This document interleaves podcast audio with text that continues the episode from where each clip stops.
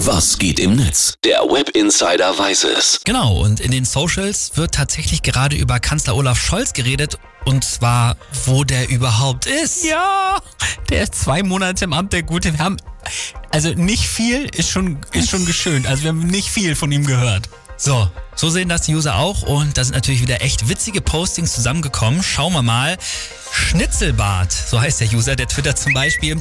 Ich glaube ja, Olaf Scholz ist das Ergebnis eines Experiments, bei dem ein Faultier, ein Stück Raufasertapete und ein Duden von 1986 gekreuzt wurden. Also wundert euch nicht. Schön.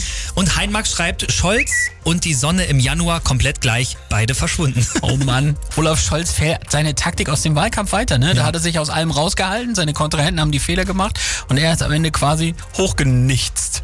Oder wie man sagen könnte, er hat sich eben hochgescholzt. Genau.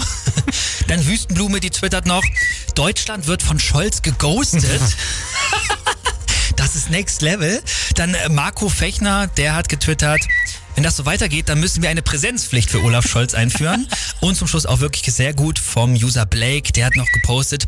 Also ich bin ja raus aus dem Alter, aber ich habe gehört, Jugendliche sagen nicht mehr chillen, sondern abscholzen oder Netflix und Scholz.